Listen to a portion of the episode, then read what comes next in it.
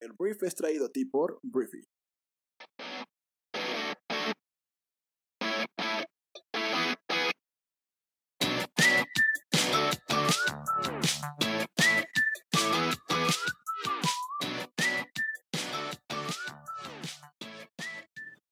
Hola, muy buenos días, bienvenidos a esto que es el Brief. Este es el programa en el cual puedes conocer un resumen con las noticias más importantes del mundo en cuestión de minutos. Yo soy tu anfitrión, Arturo Salazar, uno de los fundadores de Briefy, y bueno, somos una empresa que impulsa la inteligencia colectiva en todo el mundo.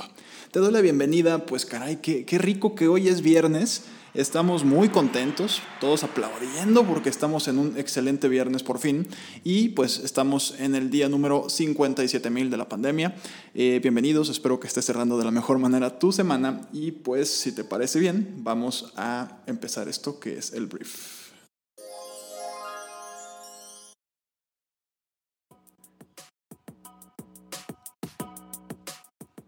Muy bien, vamos a empezar hablando de México y vamos a hablar de la Suprema Corte de Justicia de México.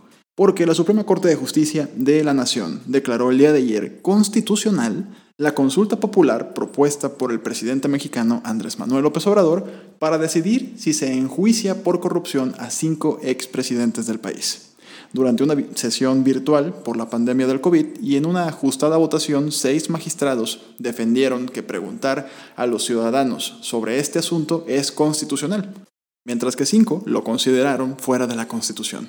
No obstante, los magistrados acordaron revisar la pregunta del referéndum que se planteará ante la ciudadanía a fin de evitar que condicione los derechos de los cinco expresidentes.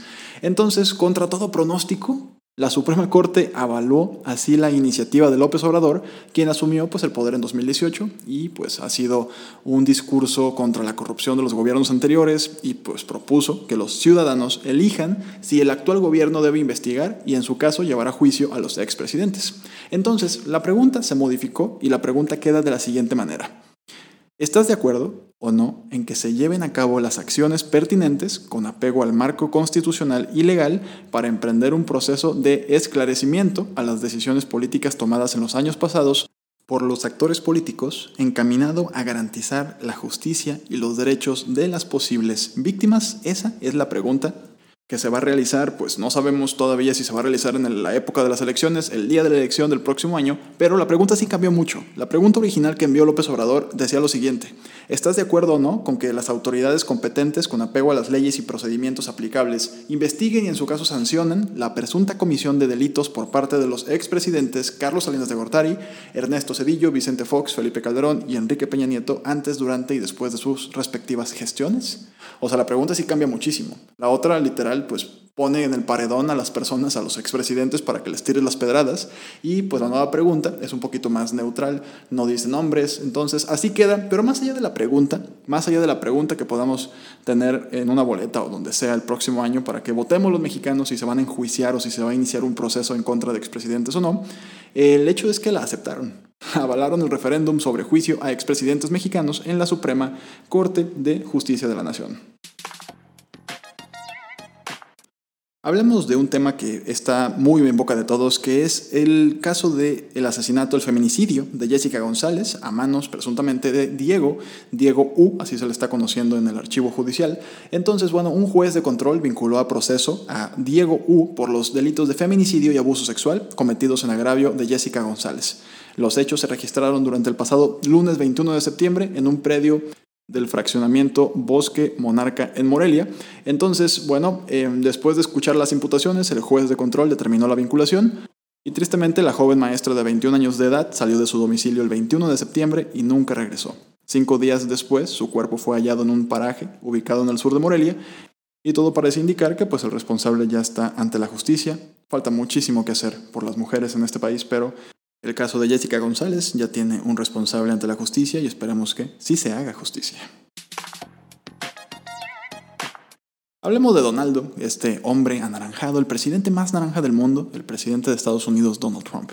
Porque el presidente, candidato a un segundo mandato, el día de ayer dijo que se opone a que se cambien las reglas de los debates electorales con su rival demócrata, Joe Biden después de un primer duelo verbal caótico, transmitido en todo el mundo por televisión, por redes, fue un caos, fue algo terrible.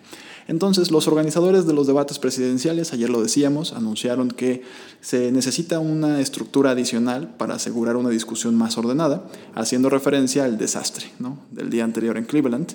Entonces, Donaldo no está de acuerdo. Dijo, ¿por qué iba a permitir que la comisión de debates cambiara las reglas del segundo y tercer debate cuando yo gané holgadamente la última vez? Fue lo que tuiteó. Donaldo se declaró ganador varias veces citando pues, encuestas no identificadas.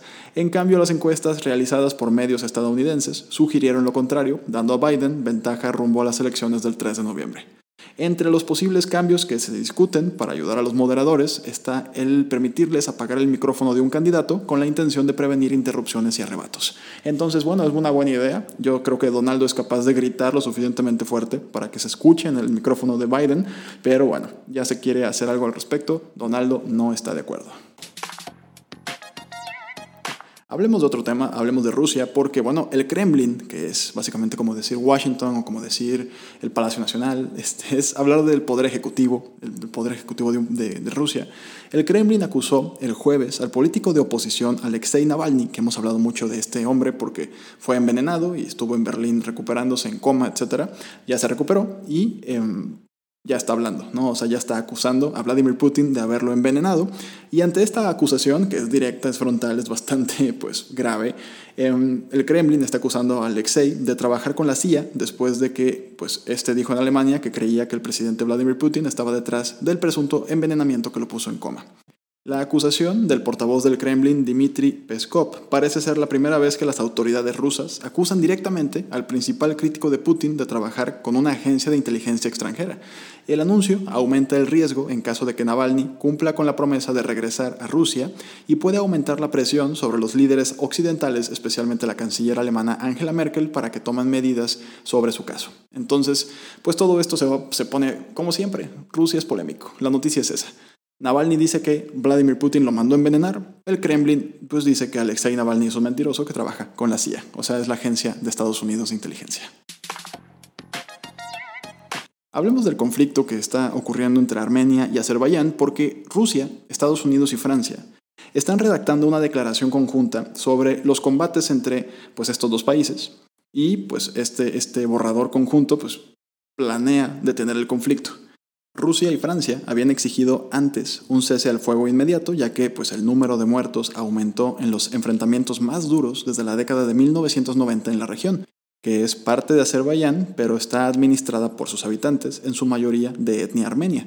Entonces el portavoz del Kremlin, otra vez Dmitry Peskov, declaró que Em, el presidente Vladimir Putin había tratado la crisis con el Consejo de Seguridad de Rusia y había hablado de los preparativos para una declaración conjunta sobre Nagorno-Karabaj, que es la zona de la que estamos hablando, con los presidentes de Rusia, Estados Unidos y Francia. Entonces, pues ya se van a involucrar, gracias al señor, en un tema de pacificación estas tres grandes potencias y esperemos que esto termine lo antes posible y que las partes queden conformes. Hablemos de París, porque la ciudad luz, la capital de Francia, según el ministro francés de Sanidad, que se llama Olivier Véran, advirtió que París ha superado ya los tres em, puntos que desencadenan la alerta máxima por coronavirus e indicó que si no se frena la epidemia, se aplicarán medidas más restrictivas a partir de lunes. La alerta máxima se declara cuando las tasas de incidencia superan los 250.000 positivos por cada 100.000 habitantes entre la población en general y los 100 casos entre las personas mayores, así como cuando el 30% de las camas de los hospitales están ocupados por pacientes de COVID-19.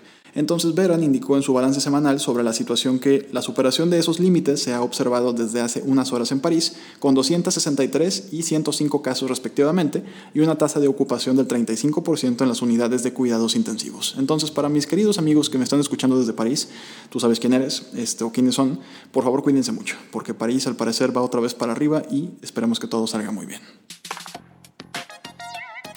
Y hablemos de la vacuna del COVID-19 porque, bueno, todo el mundo hemos hablado con esperanza acerca de la vacuna y de cómo en cuanto salga ya nos imaginamos pues casi casi la primavera de vacaciones en Semana Santa y ya todo bien, pero temo ser la persona que te diga esto, pero al parecer la vacuna no devolverá la vida a la normalidad en primavera como muchos pensamos o quisiéramos pensar.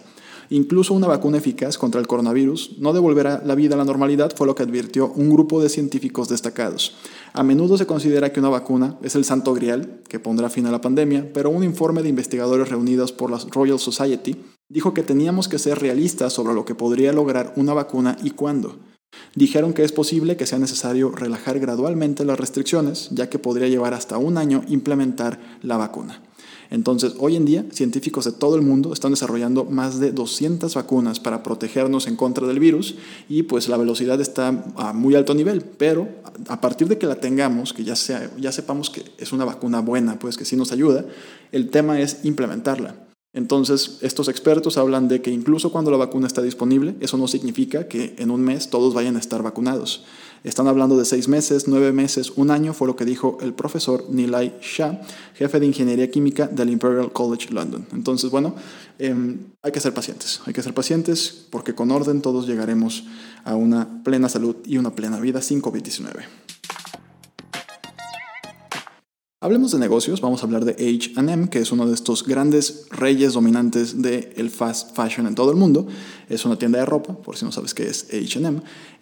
la tienda de ropa, o la gran cadena de tiendas de ropa, planea cerrar cientos de tiendas el año que viene, en un momento en el que la crisis por el COVID impulsa a más compradores a buscar sus productos a través de Internet. Fue lo que dijo el segundo minorista de moda más grande del mundo. Entonces, al final del día se propondrá eliminar 250 establecimientos el año que viene, lo que representa el 5% de su red actual.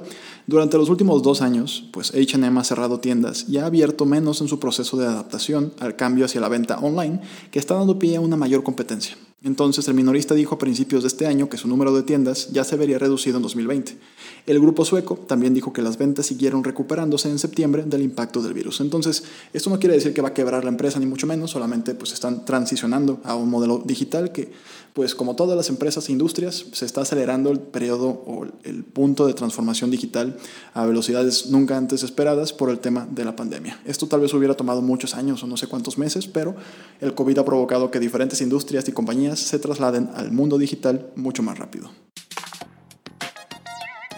Vamos a hablar de Subway porque Subway, la empresa que vende baguettes y sándwiches, dependiendo cómo les digas, este, pues está en un problema de relaciones públicas porque una corte irlandesa dictaminó que los panes de Subway son demasiado azucarados para ser considerados pan. Entonces, los sándwiches pues, contienen demasiada azúcar para cumplir con la definición legal de pan de Irlanda, fue lo que dictaminó la Corte Suprema del país. La sentencia se dictó esta semana en respuesta a un franquiciado de Subway que había solicitado la devolución de impuestos, argumentando que su pan es un alimento básico y por lo tanto sujeto a una tasa impositiva del 0%. Cinco jueces consideraron el caso y determinaron que el pan de Subway tiene demasiado azúcar para ser parte de esta categoría y por lo tanto está sujeto a un impuesto más alto. Entonces, bueno, según la, ley de impuestos de Irlanda de 1972, el contenido de azúcar no debe exceder el 2% del peso de la harina en la masa. Esta es la ley. Y pues gracias a este señor con esta gran iniciativa de, de no querer pagar impuestos en Irlanda, pues ahora Subway tuvo una mala nota y un mal día de relaciones públicas a nivel mundial porque al parecer su, su pan tiene demasiado azúcar para hacer pan. Hablemos de Facebook porque la principal red social del mundo el día de ayer anunció que prohibirá desde el día miércoles, prohibió más bien, la publicación de anuncios que hagan referencia a un supuesto fraude en las elecciones de Estados Unidos. Tampoco estarán permitidos anuncios que insinúen que el resultado de los comicios es ilegal. De igual manera, se prohíbe cualquier contenido que critique o ataque cualquiera de los métodos de votación. La compañía anunció las nuevas reglas que se aplican tanto en Facebook como Instagram en una entrada del blog. Y bueno, la medida llega un día después de que el presidente Donaldo dijera durante su debate que pues, la elección estaba amañada, la elección del 3 de noviembre. Donaldo fue especialmente crítico con el voto por correo durante el debate y pues eso, o sea, al final del día, ¿qué está diciendo Facebook y muchas redes sociales y muchas personas en todo el mundo? La gente está diciendo que la democracia no solamente de Estados Unidos, sino de todo el planeta está bajo amenaza debido a que las redes sociales facilitan el hecho de que puedas pues, focalizar discursos que incitan a la gente a malinformarse. Y este tipo de declaraciones por parte de alguien como un presidente de Estados Unidos, caray, definitivamente es el caso. Si el presidente de tu país, que aparte tiene muchos seguidores, empieza a decir que las elecciones están amañadas, que están amañadas, que están amañadas, cuando no hay evidencia que eso pueda, eh, que se pueda justificar, pues que la declaración pueda justificarse, eso prende las alarmas en todo el planeta de cómo un hombre como Donald Trump puede poner en jaque las elecciones del país, se supone, el país líder del mundo libre. ¿no? Entonces, Esperemos que esta medida ayude a que pues, todo el discurso acerca de que las elecciones están amañadas en Estados Unidos termine y pues Estados Unidos pueda tener una, un, proceso electoral que si de por sí va a ser un desastre, que no tenga esta, esta inquietud, el hecho de que pudieran ser un fraude electoral. Y bueno, la noticia del día. La noticia del día y pues probablemente del mes y eso que va empezando. Donaldo, el presidente más naranja del mundo, el día de ayer, como a la una de la mañana tiempo del este de Estados Unidos, anunció que había dado positivo a COVID-19. Él y la primera dama de Estados Unidos, Melania Trump, pues tienen COVID y pues todo esto al parecer se origina ya que viajó con una senior advisor de la Casa Blanca llamada Hope Hicks y pues ella también dio positivo a coronavirus. Durante la tarde del día de ayer, como que la atención del mundo estaba precisamente sobre esta prueba. Em, Donaldo luego anunció en, mediante Twitter todo esto, que se iban a poner en cuarentena porque estaban a la espera de que la prueba em, de coronavirus que se habían realizado él y la primera dama, pues diera los resultados. Y te digo, como a la una de la mañana, ya dijo Donaldo que pues era positivo a COVID-19. Donaldo, pues no es para nadie una sorpresa que pues es exactamente la población de riesgo que se ve se podría ver más afectada por esta enfermedad. Donaldo tiene 74 años, eh, tiene sobrepeso y pues está en la categoría de una persona vulnerable y de alto riesgo. Entonces, bueno, hasta ahorita los doctores dicen que lo están haciendo bien y también afirmaron que pues otros líderes del mundo se han recuperado del COVID-19 en las últimas semanas o meses. Y yo creo que sobre todo se referían al señor Boris Johnson, que pues Boris Johnson es el primer ministro del Reino Unido que también dio positivo a COVID, que acabó en el hospital, que sí la vio, se, las vio complicadas este Boris, pero bueno, al final de cuentas, el hecho de que Donaldo, por más irónico que todo esto sea, el miércoles estaba en el debate presidencial diciéndole a Joe Biden, burlándose de Joe Biden por usar una mascarilla, por usar un cubrebocas, y pues ahora Donaldo, el hombre, uno de los hombres más poderosos del mundo, el uno o el dos más poderosos del mundo, pues tiene COVID-19. Esto no deja de ser una mala noticia, a pesar de lo mucho que nos pueda regodear el hecho de que este güey tenga COVID después de cómo ha tratado tan mal la pandemia en Estados Unidos. Esto sigue siendo una mala noticia. Esto, pues de entrada ya hizo que todos los mercados del mundo estén cayéndose. Los eh, traders, todas las personas que compran y, venden activos eh, financieros, pues normalmente venden los más este, riesgosos cuando hay tiempos de incertidumbre y estos definitivamente son tiempos de incertidumbre. Entonces, pues la gente ya está yéndose con activos del Tesoro de Estados Unidos a diferentes este, monedas un poco más seguras y todo esto pues va a hacer que el mundo esté en un, en un punto de incertidumbre que no sabemos qué va a pasar. Te digo, en ningún momento es algo bueno que fallezca o esté grave de salud el presidente de Estados Unidos. Y bueno, si nos vamos a los temas técnicos, las elecciones, las elecciones de Estados Unidos podrían ser pospuestas. Es una pregunta que la gente se está haciendo. La respuesta es sí, pero con difícil, o sea, es con muchísima dificultad puede suceder. Los presidentes pues no tienen el poder de posponer una elección o pues simplemente retrasarla. Solamente el Congreso puede hacer eso mediante un cambio en la ley federal, lo cual tendría que pasar por ambas cámaras. La Cámara de Representantes no tiene la mayoría eh, republicana, son demócratas. Y más allá de todo esto, esto jamás se ha hecho. Entonces, más allá de cualquier cosa que suceda, el término, el, periodo presidencial de Donaldo termina el 20 de enero del 2020, a menos que él ya haya dejado la oficina antes por haber perdido la elección. Entonces, ¿qué pasa si Donaldo no puede ser presidente? Si no puede permanecer siendo presidente. Después de que John F. Kennedy fuera asesinado en 1963, el Congreso ratificó la 25 eh, eh, enmienda perdón, en la Constitución, la cual provee una transferencia de poder si el presidente muere, este, está incapacitado o renuncia al vicepresidente. Entonces, en este caso, Mike Pence sería el presidente de Estados Unidos si ocurre lo peor, ¿no? Si ocurre lo peor de todo. Entonces, eso enmarca un poquito el contexto de lo que está sucediendo en Estados Unidos. Te digo, esto pues pone en pausa la, campaña de Donaldo, la pone en pausa. Em, la Casa Blanca dijo que Donaldo pues se iba a mantener en sus labores en, una, en un espacio pues en cuarentena. Ni siquiera está en la Casa Blanca, se dice que no está ni siquiera en la Casa Blanca, lo cual me parece muy extraño. Pero bueno, eso es lo que está pasando. Donaldo, el presidente más naranja del mundo, tiene COVID-19 y te digo, más allá de lo mucho que podamos decir, güey, este, pues qué irónico, ¿no? O sea, este güey definitivamente ha sido, un, ha sido una pieza clave en la narrativa, en la respuesta y tristemente también en las muertes de COVID-19 en su propio país. Entonces, esto, pues vamos a ver qué sucede. Estamos en incertidumbre. Entonces la noticia es esa, Melania Trump, Donald Trump, tienen COVID-19. Y bueno, Briefer, esto fue todo por este brief para este viernes 2 de octubre. Espero que te la pases muy bien, espero que tengas un gran fin de semana. Recuerda que puedes compartir este podcast con cualquier amigo familiar que creas que le pueda generar valor y nos escuchamos el día lunes en la siguiente edición de esto que es el brief. Te mando un fuertísimo abrazo, yo soy Arturo, adiós.